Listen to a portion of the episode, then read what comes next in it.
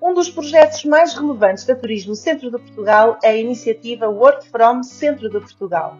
O principal objetivo é mostrar que a região centro oferece vantagens únicas para quem tem a vontade e a possibilidade de trabalhar de forma remota, longe dos escritórios convencionais. O Work From Centro de Portugal traduz-se em várias vertentes. Desde logo, uma plataforma específica no site da Turismo do Centro que funciona como um índice de tudo o que existe na região para quem opte por trabalhar de forma remota mas também um manual de boas práticas e workshops dirigidos aos agentes locais e um livro que conta as histórias de pessoas que escolheram o centro de Portugal para trabalhar. Da iniciativa resultaram também alguns episódios do podcast Aqui Entre Nós. Hoje a conversa é com Paulo Fernandes, presidente da Câmara Municipal do Fundão.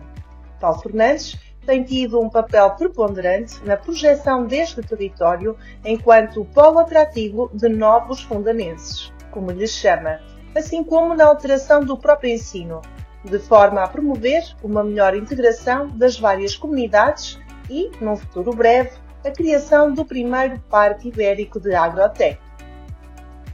Boa tarde. Olá. Olá. Desde já muito obrigada por estar aqui a dispensar este bocadinho connosco queríamos aproveitar para falar um bocadinho consigo. Nós temos este projeto, nós somos uma agência de comunicação em Abrantes, mas temos esta parceria com o Turismo do Centro de Portugal e temos este projeto Work From Centro e nesse sentido fazia para nós toda a lógica falarmos consigo e tudo aquilo que tem sido o desenvolvimento do fundão que bate totalmente naquilo que nós de alguma forma promovemos ou queremos abrir o diálogo a. E nesse sentido gostávamos muito de ouvir aquilo que foi o pensamento inicial, puxando um bocadinho para trás, não para falarmos já no presente, qual foi o pensamento inicial para vocês conseguirem atrair pessoas para o fundão, de que forma é que vocês pensaram isso, o que é que falhou, porque certamente no início houve algumas coisas que falharam e o que é que depois foi a estratégia que trouxe estes resultados tão positivos que nós já conhecemos agora? Nós, eh, relativamente a esta questão de como é que isto se iniciou, que é uma espécie de uma questão quase de, de um milhão de dólares, não é? Explica lá o que é que vos aconteceu para hum, poderem ter a coragem de, primeira linha, de alterar um bocadinho aquilo que era o paradigma, poder ter efetivamente uma estratégia de transformação. Hum, relativamente àquilo que é a atuação de uma Câmara, se quisermos do poder local, em termos de, do que é a criação de valor, em termos do que é uma alteração de percepção daquilo que é o seu território e, sobretudo, tentar eh, diversificar para áreas que não eram áreas ditas tradicionais. Do Conselho, nomeadamente eh, naquilo que depois foi consolidando como eh, toda esta vertente ligada à área do IT, sobretudo na componente de desenvolvimento de software, que se foi consolidando aqui no, no Fundão. Bom, estamos em 2012, 2013, estamos numa crise uh, tremenda, uma crise que todos conhecemos do país, também uma crise uh, muito difícil na região da Cova da Beira e no Conselho do Fundão, o próprio Conselho do Fundão numa situação económica e financeira muito difícil e toda esta sub-região uh, da Cova da Beira com índice na altura de desemprego altíssimos e hum, após aquilo que foram décadas, e no Conselho do Fundão um bocadinho mais concentrado, talvez uma década, uma década e pico, de enorme investimento público.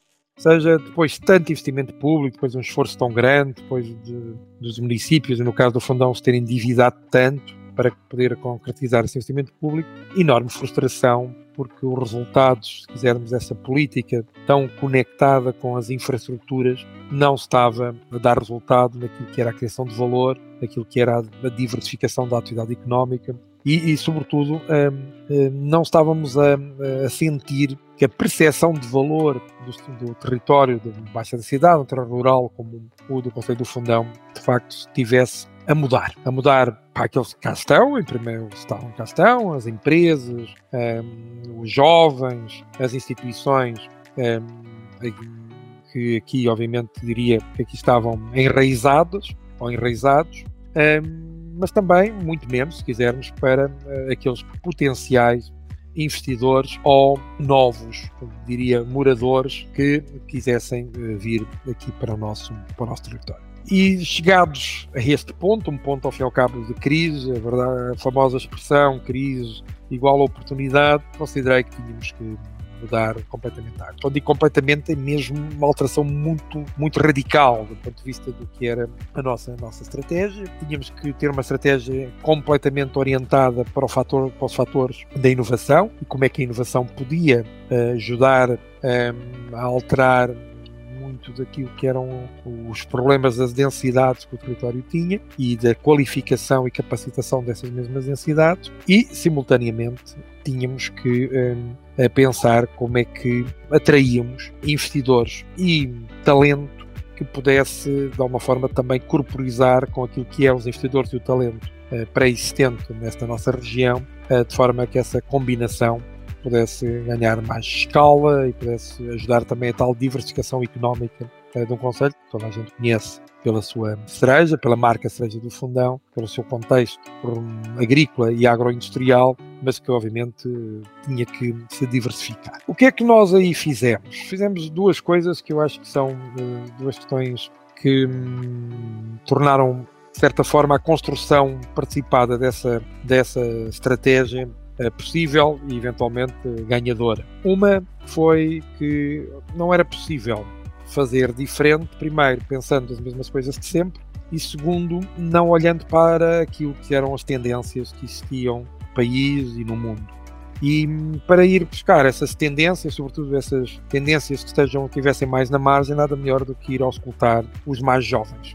Então, uma das coisas que foi fundamental foi andar por esse país fora, um bocadinho como caixeiro viajante. Muitas vezes me senti enquanto tal, sem qualquer tipo de problema, a bater à porta de muitas startups, muitos parques tecnológicos, muita, muitas incubadoras, não só no país como fora dele, a procurar perceber o que é que estava em causa que estava em causa, sobretudo quando pensamos nas áreas das tecnologias de informação, das áreas do digital, na altura, que obviamente parecia um bom ponto de partida para quando alguém quer uh, emergir ou submergir na, na área da inovação mas também perceber muito o que é que motivava os jovens a estarem num sítio ou noutro, quais eram os seus problemas estruturais, porque é que essas empresas emergentes uh, não aceleravam mais, as suas precariedades também, em muitos aspectos, a falta de, muitas vezes também, de mais capital intensivo, de mais de mais interligação o sistema científico, mas sobretudo a questão que mais me marcou foi mesmo a pessoa em concreto, ou seja, o que é que faria, fazia um jovem estar numa grande cidade em detrimento de uma pequena cidade ou de um, de um espaço mais, mais rural. E isso pode parecer um bocadinho uh, estranho, mas acreditem que é uma das questões hoje mais, mais relevantes. Hoje, quando falamos de living e co-living, uma década depois, toda a gente assume isso como natural, como uma tendência. Nós fomos ter com os jovens e nas margens e nessas margens daquilo que mais ou menos novo andava por aí a acontecer, uh, começámos a construir o que é que era o nosso, o nosso plano. Essa é uma questão. A segunda, muito importante também, é, é muitas vezes não, não termos a coragem de, de ver que as políticas públicas como políticas piloto. Ou seja, nós achamos sempre que temos de ser muito conservadores na parte pública, porque podemos correr riscos, não é? E depois, se não corre bem, eh, é mais é mais seguro gastar dinheiro numa rotunda, porque gasta dinheiro numa rotunda, a rotunda é redonda, não sai do sítio, uh, faça ali um investimento, mete-se eventualmente uma estatueta de moda ou de, de algum, uh, de algum movimento criativo, esperemos, mais, mais, mais, mais, mais reconhecido, local ou extra local, esperemos que às vezes com procedimentos adequados, e a, rotunda fica ali, toda a gente a vê, é visível, é palpável, pode até ser interessante, pode até ter, ser temática, pode até nem ser só redonda e hum. toda a gente fica muito satisfeito e no final do dia o risco é nulo. Ora, quando nós estamos a dizer que a nossa agenda vai ser avaliada também perante o cidadão Uh, no seu envolvimento e participação. Isso, mas, ou, seguramente, também na sua avaliação também política, não é? Daquilo que é um projeto autárquico, daquilo que é a atração e criação de valor, logo só a questão começa logo nos intangíveis. Então, o que é que isso significa? Isso não é tangível. Mas agora, agora a Câmara que se vai meter nessa coisa, mas isso significa que vamos avaliá-lo pelos postos de trabalho criados, mas ele não é o que os cria, são as empresas. É, estão a ver, é, é logo uma questão muito mais difícil que, obviamente, lá está, tivemos mesmo que perceber que estamos a, a, tocar temas e assuntos que não eram assim tão óbvios e, como tal, perceber que estávamos a meter-nos numa perspectiva de um projeto político piloto, vejam só o que eu estou a dizer, uma expressão que parece é, também uma extravagância, e depois, obviamente, confiar nela e mantê-la de forma consistente. Ou seja, confiar nos mais jovens e naqueles que estão nas margens e, ao mesmo tempo, achar que as políticas públicas podem elas próprias ser um dos grandes motores da inovação e não ter medo de avançar com projetos piloto. Essas duas, se quisermos, dimensões foi o que uh, nos permitiu uh, criar o tal, o tal puzzle que se tornou bastante relevante e muito centrado no talento e na atração das pessoas, porque se isso acontecesse, as empresas vinham atrás. E, e isso também implica em si, em 10 segundos, a inversão do que é a tendência normal, nós estávamos habituados em Portugal a que temos espaços físicos, as empresas vão ao, ao solo industrial ou outras vertentes e as desde sejam espaços físicos, as empresas vão. Pois nós uh, invertemos um bocadinho isso. Nós tínhamos um programa em que podíamos demonstrar que podíamos atrair talento, obviamente fixar o existente, mas sobretudo atrair muito mais, ou mão de obra mais especializada que fosse necessária, e perante isso as empresas podiam vir. um, ou as que pudessem cá estar podiam crescer. E essa é uma inversão que hoje nos parece óbvia, mas há 10 anos é verdadeiramente uma inversão uh, do posicionamento. Parece-nos evidente que um projeto nessa fase completamente pioneiro, porque quer dizer, são tudo temáticas que hoje em dia nós falamos delas diariamente, mas que em 2012 quer dizer, para a maior parte das pessoas eram coisas completamente abstratas, não é? Portanto, eu acredito plenamente que tenha gerado até à volta de muita gente alguma descrença, no sentido de se uma coisa dessas efetivamente pode ter sucesso, ainda para mais num meio que não é um meio habitual. É, Nós começava logo com uma questão, uma questão muito. Sim, exatamente. Que era logo de, de quase de, de, vocabulário, não é? Exato. É, hoje, obviamente, procuramos também portuguesar alguns vocabulários, mas uh, quando eu dizia, bom, vamos montar um living lab, ou seja, o nosso consórcio de parceiros é uma questão informal que junta triângulo de empresas, sistema científico, território, administração, os bancos, todos juntos, os possíveis uh, empreendedores,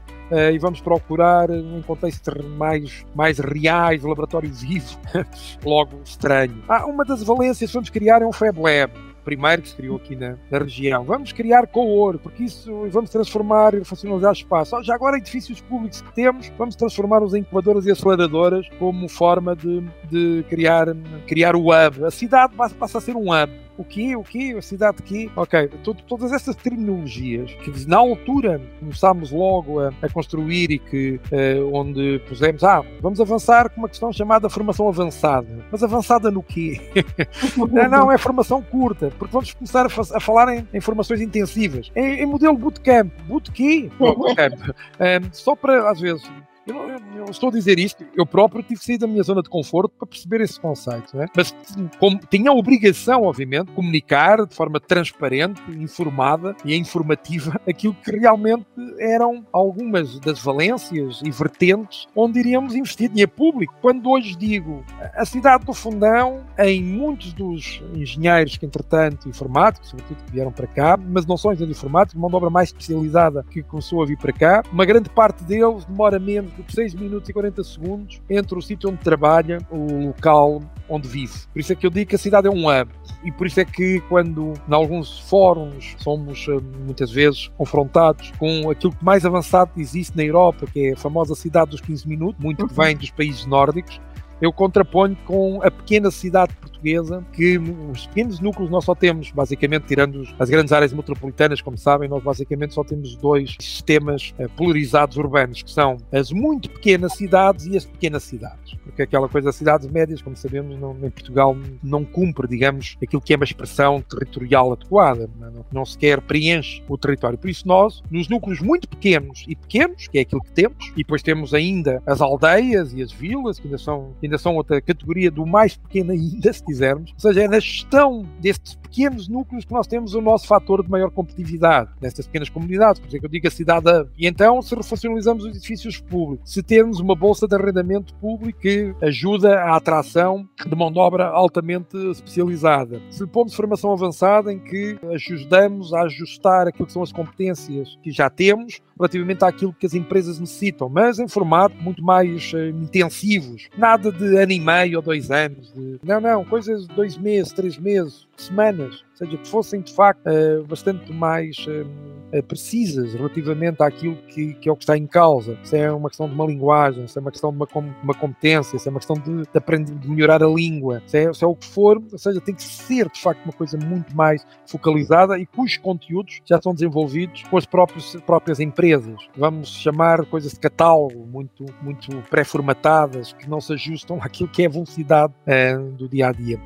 Ou seja, funcionar em determinado momento, eh, depois daquele momento de, vamos chamar de espécie de vendedor de enciclopédias, a segunda fase eh, era muito mediador. Ou seja, nós fazíamos uma, uma mediação, se quisermos, com a nossa comunidade nesta transformação, para tentar que, obviamente, ela não provocasse basicamente o efeito guilhotina, que é, ok, tu és tão esquisito e tão estranho naquilo que falas que o melhor é cortarmos da cabeça nas próximas eleições. Por isso, o teu projeto não vai longe, por isso era preciso, obviamente, conseguir que, que as pessoas fossem fossem apropriando e confiando no próprio projeto, porque eles eram essenciais. Não há hub sem, sem uma relação entre a velha comunidade e a nova comunidade. É essa ideia de que se criam hubs muito artificiais e tal. Isso é muito interessante, mas isso não funciona, porque, na, na, e vejam, no, na tendência mais até do living, e da qualidade de vida, nomeadamente a região centro, que tem esta, tem esta questão em termos de custo-qualidade de vida, um dos seus principais ativos. Não há hipótese de criá-lo com muita, com muita eficácia se não pensarmos que ele tem que ser real, tem que ser concreto, tem que ser verdadeiro. Um pouco como as experiências, como o turismo de experiências que a região centro traz, não é? Elas têm que ser verdadeiras, concretas, autênticas. Ora,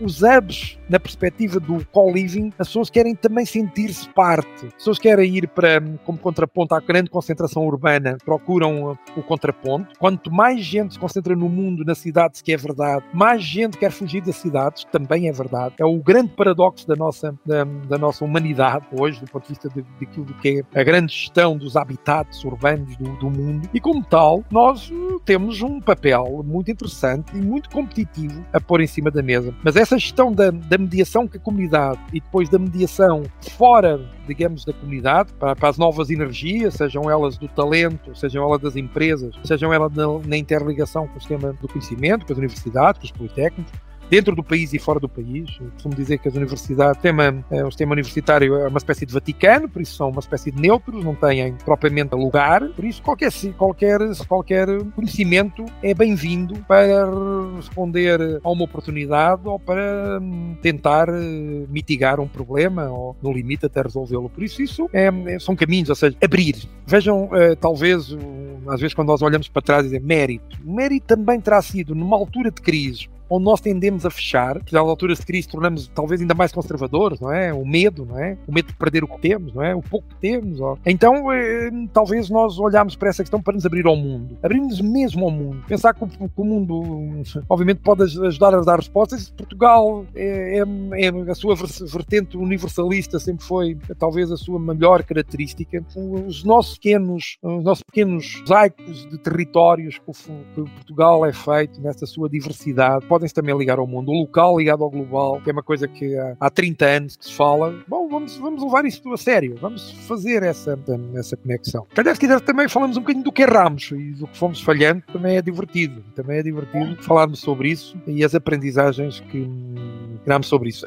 O primeiro sítio que posicionámos, só, isto é uma, é uma história engraçada, foi uma aldeia histórica, dentro da rede das aldeias históricas, Castelo Novo. E essa aldeia histórica, nós nos contactos, começámos a, a, falar com os programadores, vamos chamar mais freelancers, trabalhavam muito a, a, vertente mais open source, ou seja, geralmente software aberto, etc. Foi um, um dos, um dos sítios ou das, desse tipo de comunidades onde nós conseguimos entrar numa primeira fase. E então achei que, olha que coisa tão interessante. Vamos criar a primeira aldeia open source. Uma coisa até que dá vontade de rir, ainda hoje quando penso nisso, dá sempre vontade de rir. Um bocadinho, um bocadinho, uh, um bocadinho uma espécie de uma, um bocadinho extravagante. Uma aldeia histórica, medieval, com 900 anos de história, pelo menos a Uh, o seu foral tem 800 e muitos anos e tal. Bom, vamos lá então pôr a aldeia. E vamos pôr a aldeia, vamos pôr, criar os primeiros espaços que ainda chamávamos coworking, chamávamos espaços, vamos chamar mais, uma série um bocadinho mais colaborativa, com salões e tal, umas casas medievais e tal, e vais para lá programar. O município apoia durante três meses esse teu programa e radical, radical é, é poder programar numa aldeia histórica encostada a uma serra, Serra da Gardunha, que também é património natural. Isso é que é radical. E até nos atrevíamos a mandar para, para vários sítios, nos atrevíamos escrevemos, em termos de marketing, a dizer que Nova York já não é o que era, Singapura estava uma seca, se queres fazer uma coisa mesmo verdadeiramente radical, vem para, para uma aldeia a programar, que isso sim é que é de facto uh, algo diferente. isso, muito engraçado, estávamos muito esperançados e não tivemos nem uma única procura.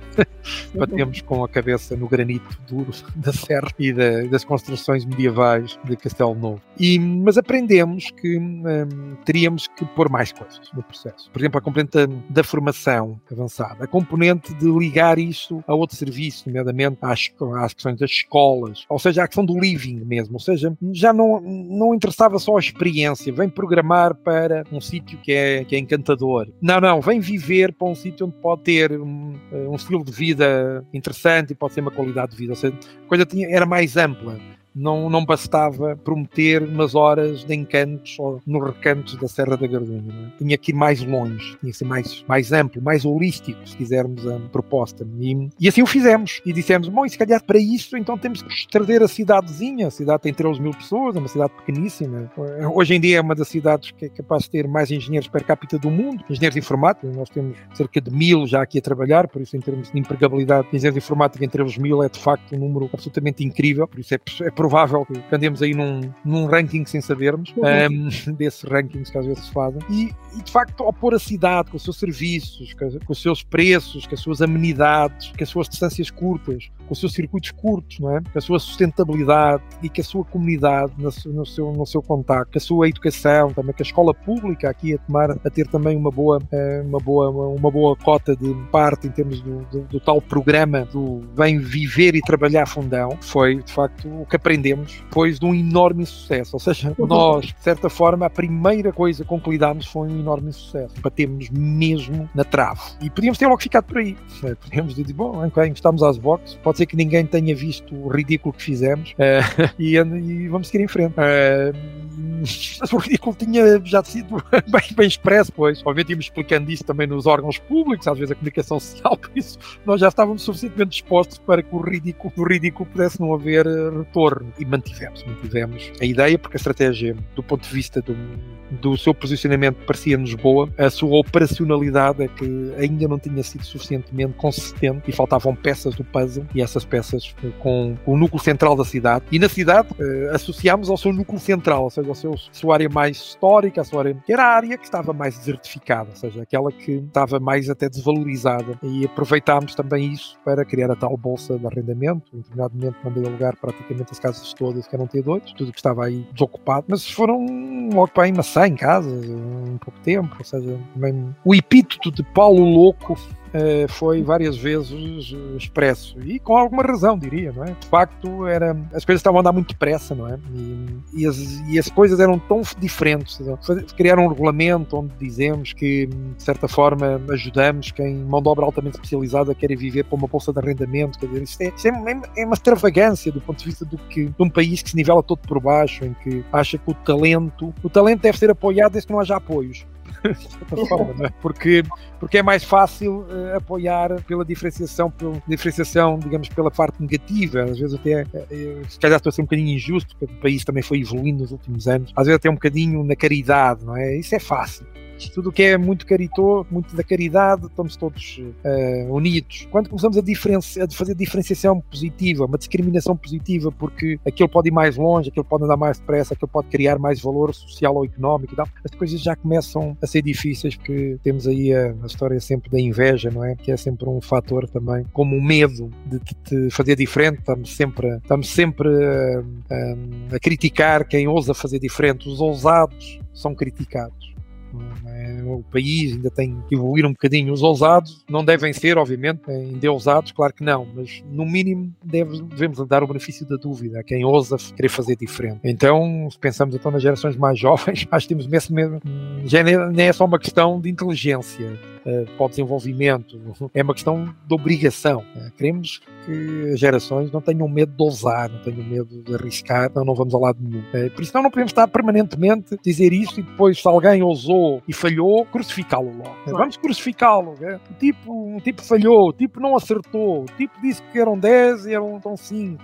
Então vamos, vamos já, vamos já apedrejar o fulano, a entidade, a o coletivo ou individual, consoante seja o caso, e porque não, não pode ser. Isso não pode continuar. Não é? Gente expõe-nos, essa gente obriga-nos a sair, às vezes, até da nossa zona de conforto e, e confronta-nos até com, essa, com essas ideias. Isso é tramado. É? Isso é, temos que impedir que isso aconteça. Uma coisa que eu li que achei extremamente curiosa e que vem no, um bocadinho no sentido naquilo, daquilo que já falámos, quer dizer, né, nós atraímos estas pessoas para cá, mas não é suposto elas funcionarem numa ilha à parte daquilo, daquilo que eram as pessoas que já viviam no, no município de Fundão. Portanto, é suposto também entrar aqui o conceito de comunidade e tendo em conta que, no fundo, este pensamento estratégico, como contou numa fase inicial, nesse projeto de Castelo Novo não funcionou, mas que depois, nos anos seguintes, vai a dar imensos resultados, a questão desses mil, mil engenheiros, quer dizer, para as pessoas que estavam estavam descrentes, no fundo os números acabam por trazer a resposta evidente do, do, sucesso daquilo que vocês estão a fazer. Eu também achei curioso porque depois tudo isto impacta a comunidade que já vive no fundão. Porque nós de repente estamos a falar num município que está a conviver com dezenas de nacionalidades diferentes. Certo, é certo. Nós, completamente disruptiva. É, é, eu acho que essa é uma das talvez dos benefícios de mais longo prazo. Nós sabemos que essa questão da, das atividades económicas e, das apostas, obviamente, são sempre questões uh, dinâmicas, dinâmicas uh, que o mundo evolui porque as regiões do mundo também são elas próprias também vão mudando os seus padrões, se quisermos, de competitividade, é? mas tornar eh, a nossa comunidade, ou as nossas comunidades uma, questão um bocadinho mais plural, mais cosmopolitas, é muito, é, é das questões que vos garanto pode estruturalmente ser mais importante para o futuro. Nós hoje devemos andar em cima das 70 nacionalidades aqui no, no nosso, no nosso Conselho. Oito em cada dez pessoas que chegam ao nosso Conselho são estrangeiros, por isso a questão da interculturalidade já e, e, do programa que hoje é o modo principal. Nós à volta da, da estratégia anterior chamámos de Fundão Inovação. Fizemos um upgrade relativamente a essa estratégia e hoje o um mote da nossa estratégia, ou seja, o seu título é Fundão Terra de Acolhimento. Vejam só como a coisa foi evoluindo, não é? Estamos ainda numa década, ou seja, nós há três anos começámos a falar de fundão terra de acolhimento. Passou a ser o nosso, o nosso farol do ponto de vista da, da, da forma como olhamos para isto. É? E isso obriga também sempre muita, também muita mediação. Bom, nós hoje já temos, ao ver, 12 mediadores a tempo inteiro que trabalham só a interligação com uh, as diferentes pessoas que vêm de culturas, religiões, hábitos tão distintos, não é? E, e tentar que essa inclusão seja feita de forma o mais amigável possível. Mas também eh, isso trouxe um, um sentido de orgulho e até uma dinâmica própria às próprias empresas e instituições do, do próprio Conselho, de sempre, diga-se, que também se tornaram bastante mais ativas. Ou seja, houve aqui uma espécie de um, de um despertar, um despertar de uma, uma determinada letargia. Eh, muitas também das energias das segundas gerações e terceiras gerações que saíram do nosso Conselho também voltaram a reolhar para ele como um destino de investimento, eventualmente até um destino de, de, vida, não é? Também de descoberta ou de uma redescoberta do que é que é este, que é que é este fundão. E isso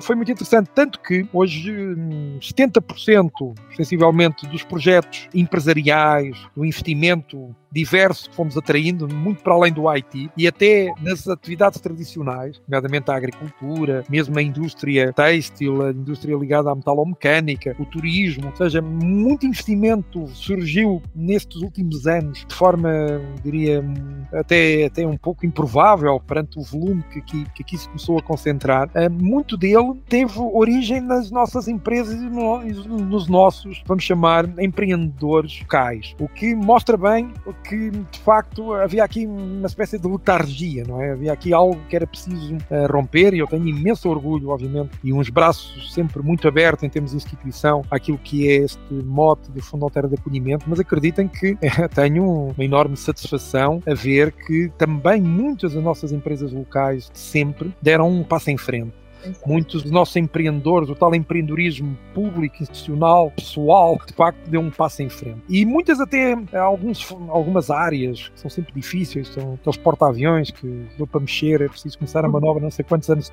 antes, não é? Cumprir para a educação. Um, nós vimos os projetos de piloto aqui na educação. Hoje vejo com muita satisfação que há cinco anos, esta, seis anos, esta parte, conseguimos introduzir programação na área curricular todas as escolas do nosso país. crianças a partir de 6 anos estão, estão, estão a fazê-lo, mas também outras, outras vertentes ligadas à nossa cultura tradicional aqui também começaram a entrar em, em força, mas se calhar passo-lhe a palavra porque esta, é, esta é, é uma parte muito sensível. Como é que, como é que depois começam a ligar estas, estas comunidades em curto espaço de tempo?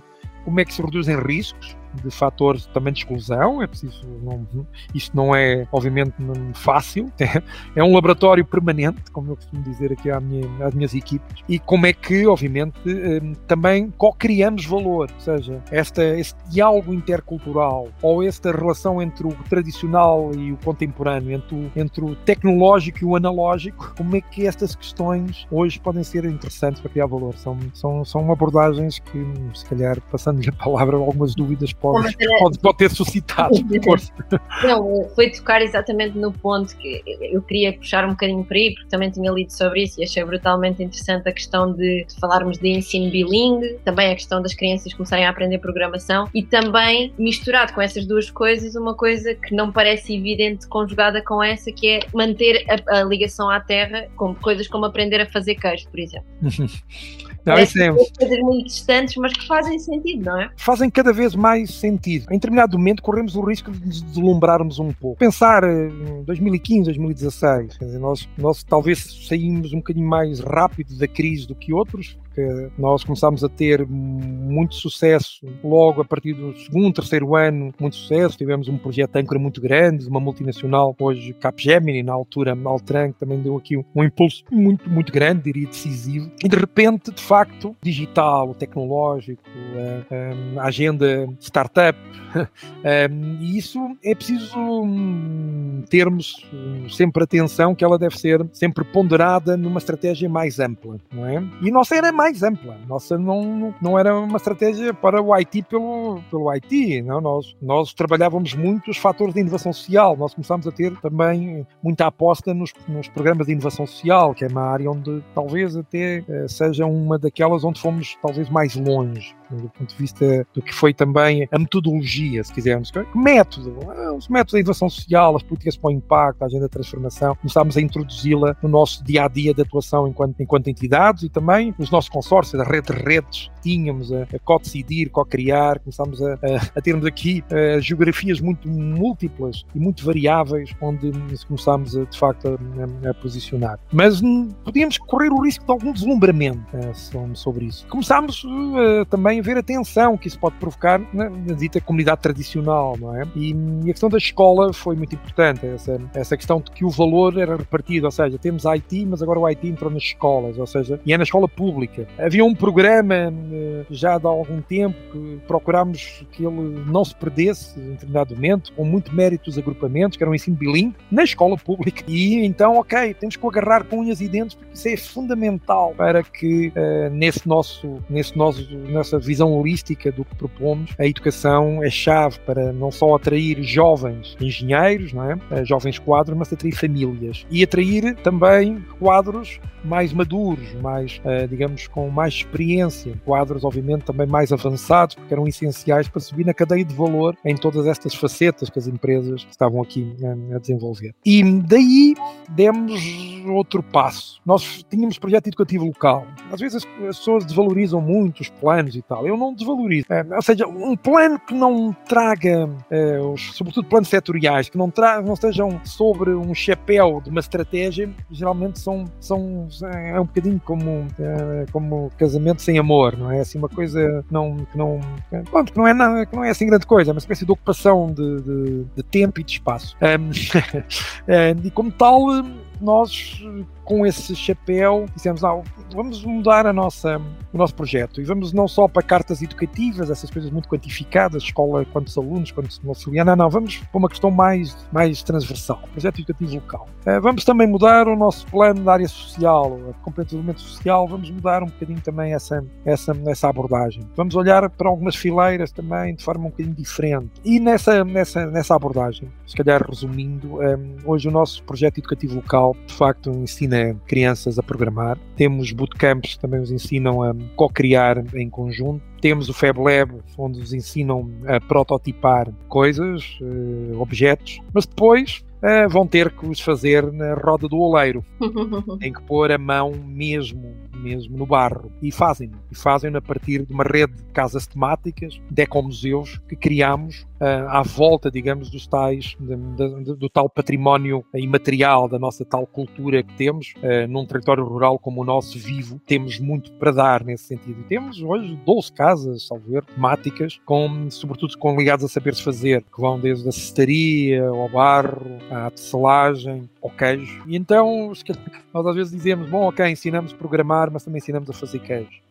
e, e, e, o queijo também entra nas aprendizagens. Aí de que maneira? Porque fazer um queijo são imensas aprendizagens que ali estão colocadas, que se colam com até os conteúdos curriculares, trazendo as escolas também para, para, dentro, do, de, para dentro do processo, trazer os agentes educativos para dentro, para dentro do processo. E o nosso programa chama-se hoje Raiz e Asas.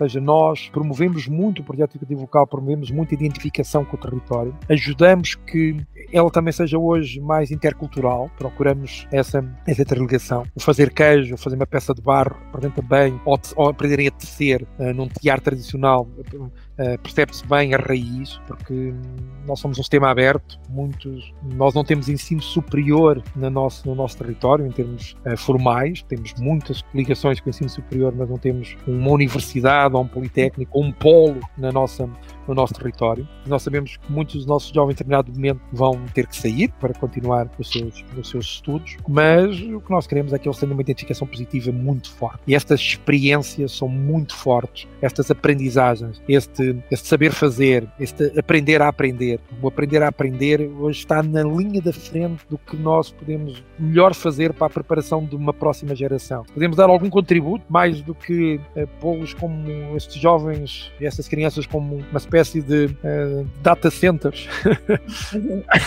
de, de, informação. É muito mais importante dar-lhes ferramentas para que eles possam ir adaptando-se ao longo da vida e, e, terem gosto em aprender. Mesmo às vezes coisas que não estão logo na, naquilo que ia ser o tronco, ou o primeiro tronco de aprendizagem ou de especialização que em determinado momento possam ter, uh, possam ter feito. Isso é, é, é aqui que está um bocadinho a, a questão. Ou, já, já olhando assim para atividades económicas, hoje o nosso programa da Agroteca, ou seja, nós começámos a ligar a nossa agricultura, foi, foi subindo níveis, eh, as nossas marcas, nomeadamente ou seja, do fundão, em lógicas de comércio justo, também de responsabilidade social com os migrantes, nomeadamente com a imigração. Nós não permitimos que pessoas que tratem de forma pouco digna os seus trabalhadores possam utilizar a marca seja do fundão, só para dar um exemplo, como é que depois essas questões começam a ligar umas com as outras, como é que isso também sobe a cadeia de valor, porque eu não aceitaria pagar 4 ou 5 ou 6 euros por um quilo de cereja do fundão, pois vendo notícias que havia mão de obra escrava aqui a trabalhar, ou seja, nós temos que reduzir ao máximo esse risco. Eh, o nosso centro de migrações é uma peça muito importante hoje naquela figura do acolhimento, as novas valências que fomos criando à volta disso. E essas, já estamos aqui, também a Agrotec, juntar tradição com internet das coisas, com agricultura de precisão, com a área da biotecnologia. Isso também atrai conhecimento e investidores de várias paragens e faz com que os nossos eh, agricultores, sempre agricultores e tecnólogos, se juntem, se, se, eh, se criam coisas. Dizem, bem, podemos criar mais, mas sim, a ambição está aí, mas, mas ter um campo de teste e demonstração, ou seja, ter sempre em contexto real estas questões, é meio caminho andado para que elas possam até ser agregadoras de outras, de outras escalas, até de outras geografias. Andamos a olhar para o mundo transfronteiriço, para o mundo ibérico, para o mundo lusófono, para o, para o mundo vamos chamar que não, sem IFAN também, e isso é, é, uma caminhada, é uma caminhada é, difícil e onde, se calhar, uma questão também muito importante é a nossa capacitação institucional, é? como é que nos capacitamos é? para ir para isto. É?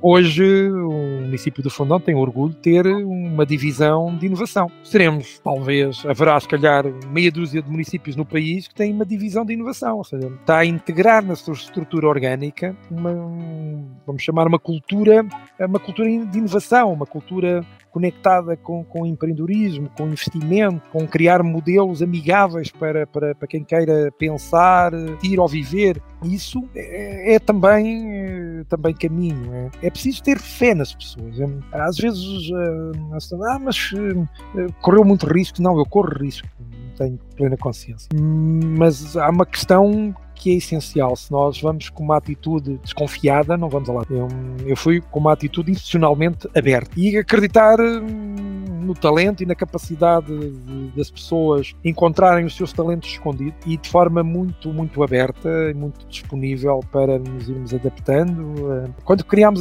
quando criámos as academias de código, a Academia de Código era uma startup e foi uma das primeiras startups também que acreditou muito em nós em termos de capacitação. Nós talvez requalificámos mais de 300 jovens, um, cerca de uns, sei lá, 3 ou 4 mil concorreram às nossas, às nossas academias de código. A startup também cresceu muito à conta daquilo que aqui aconteceu no fundão, mas aquilo que fez a diferença em determinado momento para nós nos juntarmos, fazer aqui uma joint ventures entre Lisboa, onde eles tinham um primeiro piloto, e no fundão onde ganharam tração para, para poderem crescer ao projeto que são hoje. Um, foi quando tive uma data de horas a, a, ver como é que eles faziam as, as sessões, uh, na altura no, programa Startup Lisboa, se a memória não me atraiçoa, numa das incubadoras ali da, da nova geração. E então fiquei encantado, não só por serem muito dinâmicos, mas sobretudo por uma coisa que eles não deram muito valor, mas que para mim era, foi o fator X. É que eles tinham um chat em que punham os jovens que concorriam, os jovens que não entraram, os jovens que entretanto estavam a chegar ao mercado de trabalho, todos em contacto uns com os,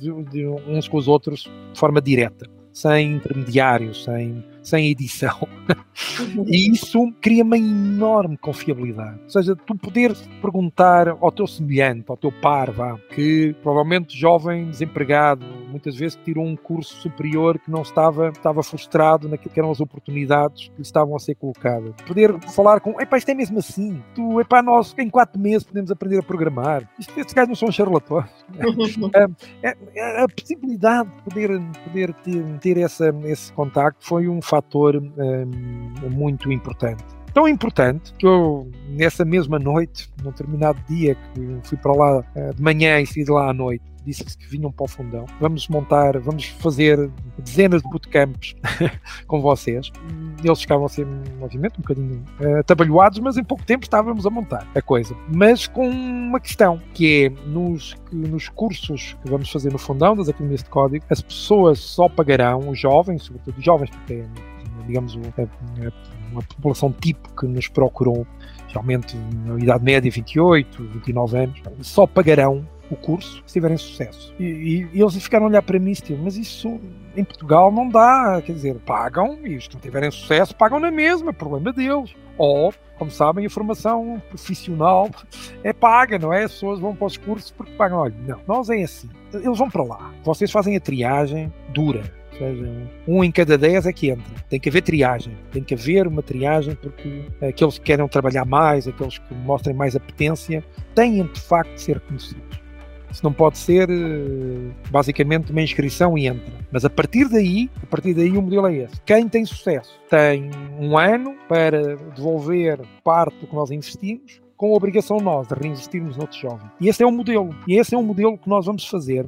E esse é, vai, vão ver que essa vai ser a base do nosso sucesso. E assim foi. Isso, e com o tal chat sem edição, acreditem que talvez tenham sido os dois fatores e que são disruptíveis, se, for, se pensarmos bem. São até de alto risco, no limite isso também pode fomentar muita, muita desinformação e muita falha de comunicação, porque há sempre pessoas melhor intencionadas que outras, não é? Um, e há sempre a frustração e o, e o direito ao desabafo e essas coisas, não é? Mas só para, às vezes com, com, com, com estes exemplos, às vezes de mais pormenor das coisas, para às vezes para se perceber que Sim. Nestes pormenores que hoje, hoje chamamos muito da transparência, da participação, da construção comunidade e tal, talvez estão aí valores que são essenciais para o sucesso um, do que queremos fazer em qualquer atividade.